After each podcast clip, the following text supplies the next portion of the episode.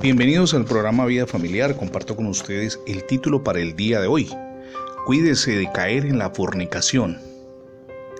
Las pautas de Dios entre lo bueno y lo malo están dispuestas para que sus hijos e hijas puedan ser personas dignas y vivir sus vidas al máximo. Eso lo podemos apreciar en Primera de Corintios capítulo 9 versos del 24 al 27. Allí se nos recuerda que un corredor se somete a las más estrictas disciplinas con el propósito de tener el entrenamiento adecuado para la carrera. Debido a que corre por un premio, se niega a sí mismo de algunos placeres inmediatos para recibir más tarde un trofeo mejor.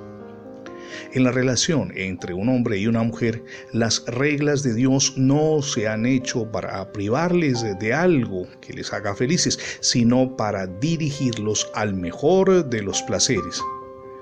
Dios creó al hombre con apetitos naturales, es cierto, algunos de los cuales encuentran su expresión en la unión sexual, pero su palabra es clara cuando afirma que esta unión íntima se debe reservar únicamente para la relación matrimonial.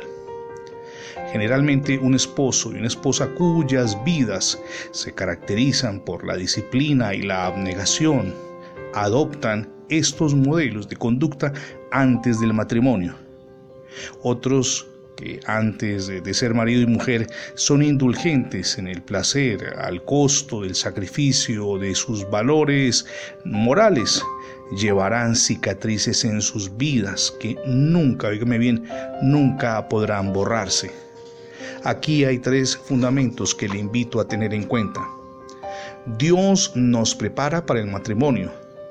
Dios demanda que usted se mantenga puro en el marco del matrimonio. Y número tres, usted puede guardar las normas de Dios para que su matrimonio sea transparente, puro y santo. Lamentablemente, y eso es bueno tenerlo en cuenta antes de terminar, cuando se incurre en la fornicación, las consecuencias morales y espirituales resultan devastadoras. Piénselo es el momento de huir de todo aquello que nos arrastre a la inmoralidad. Si no ha recibido a Jesús como su único y suficiente Salvador, hoy es el día para que lo haga. Permita que Jesús, nuestro amado Dios y Salvador, reine en su corazón, pero también en su hogar. Es la mejor decisión que podemos tomar. Gracias por escuchar los episodios diarios en el formato de podcast, pero también en la radio.